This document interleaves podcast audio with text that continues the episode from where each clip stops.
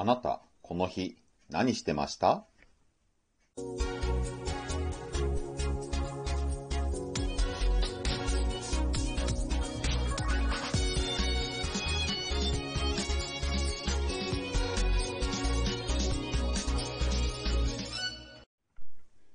皆さんこんにちは。ブックトーカーベンの読書シェアリングへようこそ。今回シェアするのは、大隅力さんの著書、一度しかない人生をどう生きるかがわかる100年カレンダー。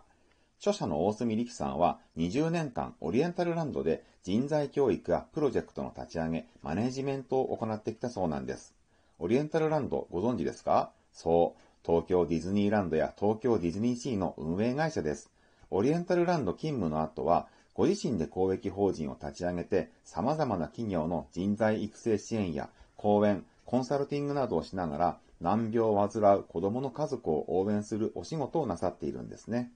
それでこの100年カレンダーなんですが、人生100年時代の今、自分の人生を振り返り、これまで何を学んでどう生きてきたのかのストーリーをこの100年カレンダーを使って見出し、今後の人生を価値ある時間にしていこうというものなんです。この本には1930年から2131年まで202年分のカレンダーが掲載されています。今、2022年ですから、現在92歳の人から、これから生まれてくる人まで、この日は入学した日だな、就職した日、結婚した日、子供が生まれた日、などと、これまでの人生を振り返ることができるんですね。今回はこの大隅力さんの著書から私が学んだこと。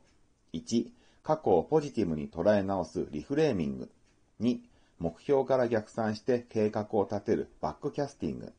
3、これまでの人生を振り返り、これからの人生をイメージする。この3つをシェアさせていただきます。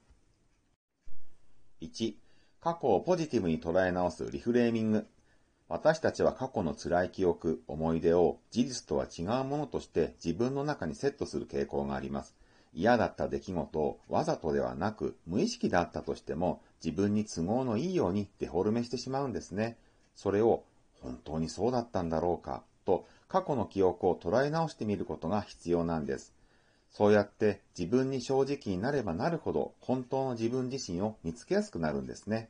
過去の思い出に対し視点を変えてアプローチしたり、今までとは違った角度から見てみたりすることをリフレーミングと言います。これ心理学の用語で、リは再び、フレームは枠という意味ですから、枠を再び作る、枠を作り直すということで、過去のネガティブな出来事をポジティブに捉え直すことなんです。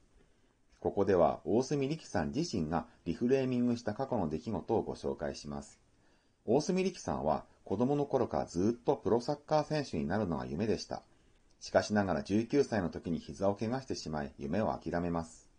さて、大隅力さんは100年カレンダーに全ての事実や自分の感情を並べ出し、その怪我の事実をリフレーミングしたところ、別の事実を発見したんです。それは、実は自分は逃げていたんだということでした。自分の本当の実力はプロにはなれないという現実を認めるのが怖くて、怪我を理由にしてサッカーからも自分自身からも逃げていたんです。リフレーミングによってそれに気づいた大隅力さんは、これからの未来においては何が起きてももう二度と逃げない自分でいることに心に決めました。皆さんも自分の辛かった過去、嫌だった出来事、リフレーミングしてみませんか ?2、目標から逆算して計画を立てるバックキャスティング。バックキャスティングというのは目標から逆算して目標達成までのプロセスを細分化して行動計画を立てることです。そのために必要になってくるのが数字です。例えば、人と話すことが上手になりたいとしますよね。そのための計画なんですが、一日に多くの人と話すしてしまったのではダメなんですよ。多くの人というところに数字が入っていないんですね。これを例えば、1日に5人以上の人と話すとすれば行動内容が明確になります。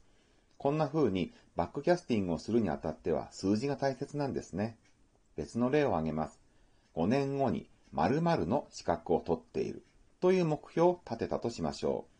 これをバックキャスティングしていくのだとしたら、4年後にはどうなっているのか、3年後にはどうなのか、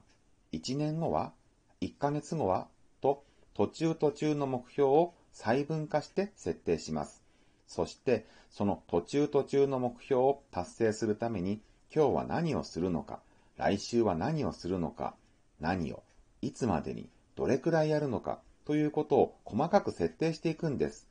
大きな目標も小さく分解していけば、その一つ一つの目標は小さいですから、クリアのためのハードルが低く感じられて達成しやすくなるんですね。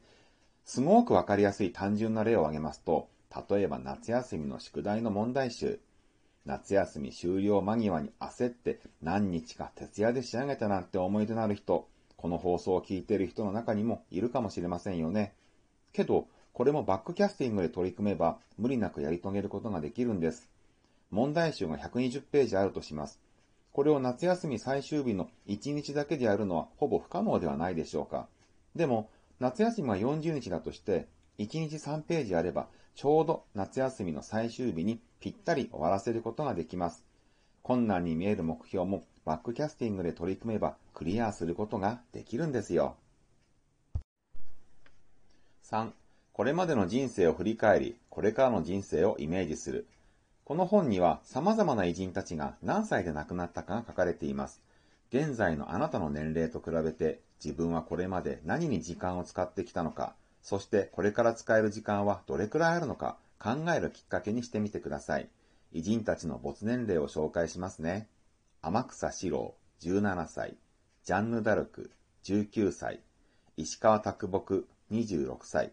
坂本龍馬、31歳。芥川龍之介、35歳、ゴッホ、37歳、ジョン・レノン、40歳、織田信長、47歳、マイケル・ジャクソン、50歳、シェイクスピア、52歳、スティーブ・ジョブズ、56歳、豊臣秀吉、61歳、徳川家康、73歳、アインシュタイン、76歳、エジソン、84歳、ヘレン・ケラー、87歳、ナイチンゲール、90歳、松下幸之助、94歳、日野原重明、105歳、有名だけど思いのほか若くして亡くなった人、思ったより長生きだった人など、いろいろだったんではないでしょうか。今の自分自身の年齢と比べて、その人が自分自身と同じくらいの年齢の時何をしていたのか、人生を重ね合わせてみると面白いですね。また、自分にあとどれくらい人生の時間が残されているのか考えてみましょう。そして、その残り時間の中で次のことを一体どれだけできるでしょうか。例えば、あと何回親と会えるのだろうか。あと何回子供と手をつなげるだろうか。あと何回友人と声を交わせるだろうか。あと何回大笑いできるだろうか。あと何回この大好きな腕時計をつけられるだろうか。あと何回行ってきますと言えるだろうかあと何回好物のカレーライスを食べられるだろうかあと何回愛する人に愛してると言えるだろうか自分の人生の残り時間がどれくらいあるのかは正確にはわかりませんよね。平均寿命まで生きるかもしれないし、突然の事故や病気に見舞われるかもしれません。自分の残り時間を考えるのには、人生時計という考え方をするとわかりやすいです。日本人の平均寿命は男性が約81歳、女性が約87歳です。ここでは分かりやすく80歳とします。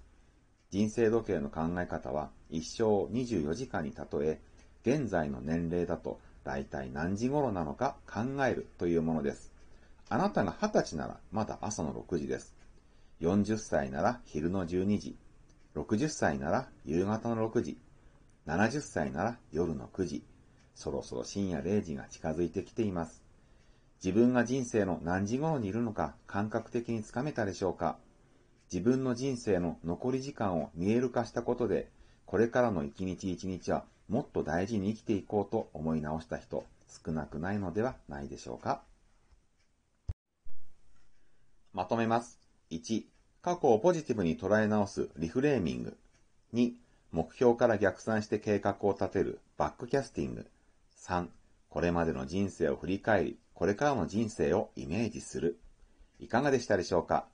今回ご紹介したのは、この本から学んだことのほんの一部です。100年カレンダーは実際に書き込んでみてこそその進化が発揮されます。自分の過去をリフレーミングしたい。自分の未来の目標に向かってバックキャスティングしたい。こんな風にこれまでの人生を振り返り、これからの人生をイメージする取り組みをやってみたいという方は、実際に100年カレンダーへの書き込みをやってみましょう。説明欄に本のリンクを貼っておきましたので、ぜひ買って書き込んでみてください。